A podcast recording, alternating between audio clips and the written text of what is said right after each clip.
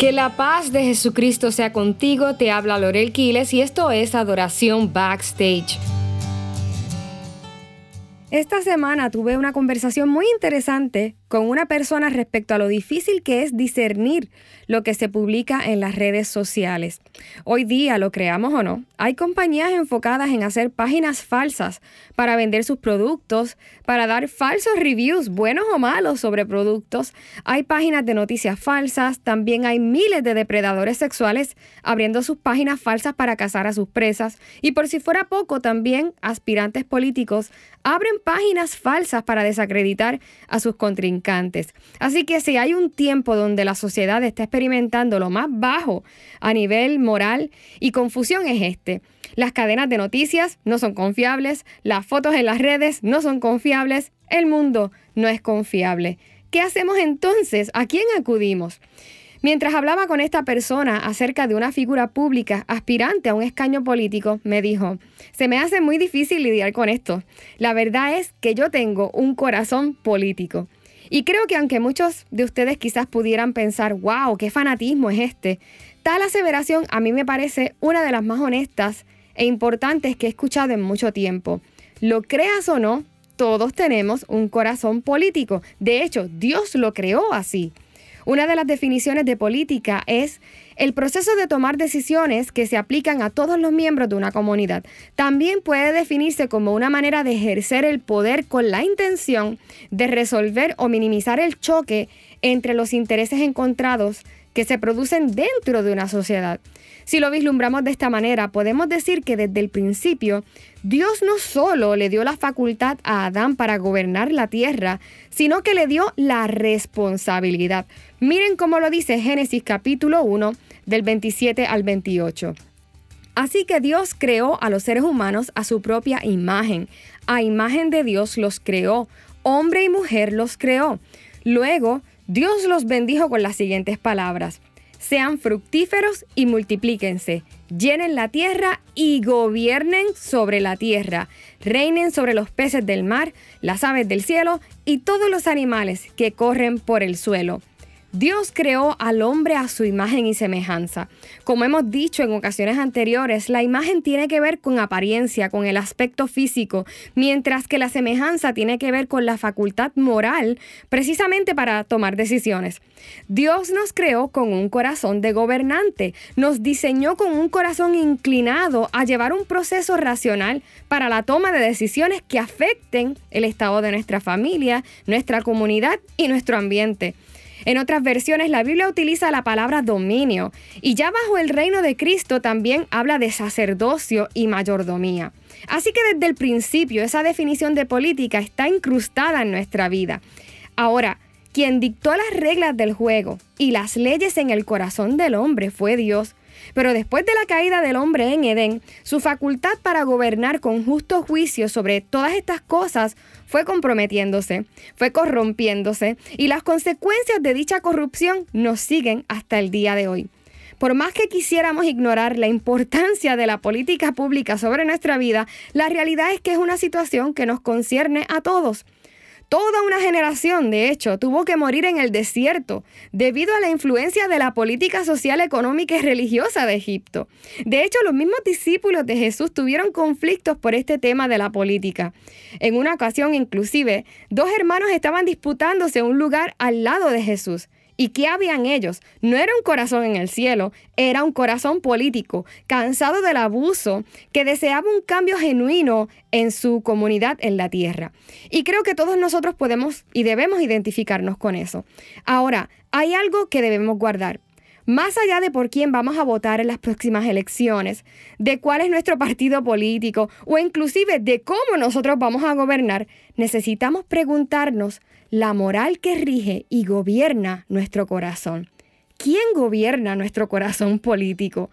Contrario a lo que muchos piensan, no es un presidente, no es una ideología política, ni es una circunstancia social la que va a determinar la paz de nuestro corazón. Es el gobierno de nuestro corazón quien va a determinar nuestra paz. Me gusta siempre referirme a un evento registrado en Lucas capítulo 24. Aquí dos discípulos de Jesús salieron de Jerusalén hacia Emaús, precisamente el mismo día de la resurrección de Jesús.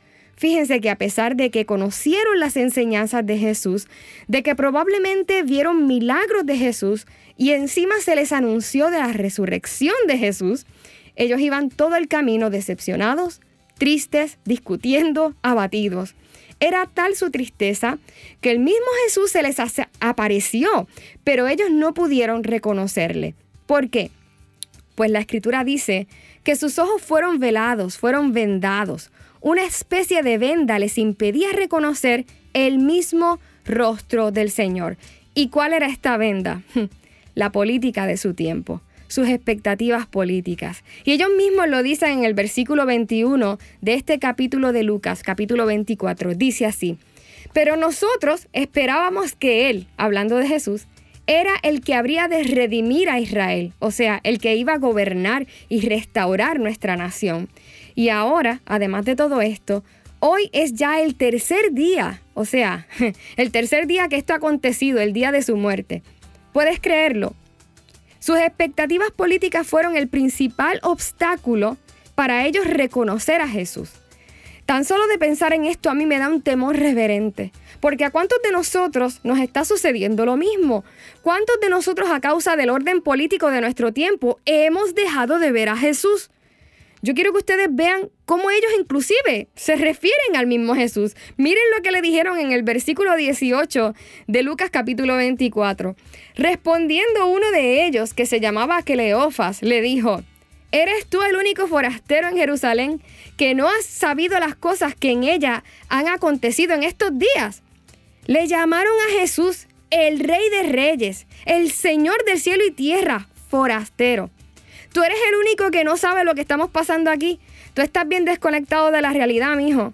Aunque no lo querramos admitir, amados hermanos, muchos de nosotros vivimos frustrados, tristes, abatidos y hasta enojados, porque nuestro afán y fanatismo con los gobiernos de esta tierra nos han hecho ver a Jesús como el forastero aquí, como el ajeno a nuestra crisis, como el indiferente a nuestro bienestar. O sea, al final de hecho, ponemos a los gobernantes primero como los que le están con nosotros aquí y a Jesús como el ajeno a nuestra circunstancia. Y yo no estoy diciendo que no tomemos responsabilidad sobre lo que sucede a nivel político en nuestra tierra, sino de la importancia de guardar nuestro corazón en el Señor en medio de todo lo que nos toca por vivir. El afán y las expectativas sobre los políticos de nuestro tiempo nos hacen inclusive cegarnos hasta de nuestra hermandad como creyentes. Miren lo que ellos mismos dicen acerca de las mujeres, que también eran discípulos, que vieron a Jesús resucitado. En Lucas 24 del 22 al 23 dice, aunque también nos han asombrado unas mujeres entre nosotros, las que antes del día fueron al sepulcro, y como no hallaron su cuerpo, vinieron diciendo que también habían visto visión de ángeles quienes dijeron que Él vive. Basta con ver las redes para darnos cuenta de cómo el mensaje del Evangelio está siendo distorsionado por nuestras expectativas y nuestro afán político, al punto de desacreditar el testimonio de hermanos que profesan nuestra misma fe. Y con esta urgencia, igual que Jesús hizo hoy, yo vengo a recordarte sus palabras. Recordarte que el reino de los cielos no es comida ni bebida, que nuestra esperanza y nuestra fe radica en un gobierno inconmovible, un reino que necesitas que primero gobierne en tu corazón, porque todas las decisiones de tu corazón político dependerán de ello. Hoy yo te invito a que hagas introspección e identifiques si en efecto este tiempo te ha hecho difícil ver a Jesús en tu vida. Si los afanes y tus expectativas insatisfechas por un gobernante te han hecho ver a Dios como el forastero aquí, como el indiferente. Que así como estos hombres, tú hoy puedas invitar a Jesús a ser el centro de tu hogar otra vez, que recuerdes su sacrificio en la cruz y confíes en que pase lo que pase, aquellos que confían en Él nunca jamás serán avergonzados. Padre, gracias por recordarme tu palabra y por revelarme que ante todo Jesucristo sigue siendo el Rey que está sentado en su trono, aquel que ha resucitado y me ha prometido un gobierno justo y estable. Trae tu reino a mi corazón. Gobierna sobre mi vida para yo poder tomar decisiones que también manifiesten la vida y el gobierno de Jesús en la tierra. Sí, Señor, reina sobre mí. En el nombre de Jesús. Amén. Te ha hablado Lorel Quiles y yo te espero en la próxima edición de Adoración Backstage.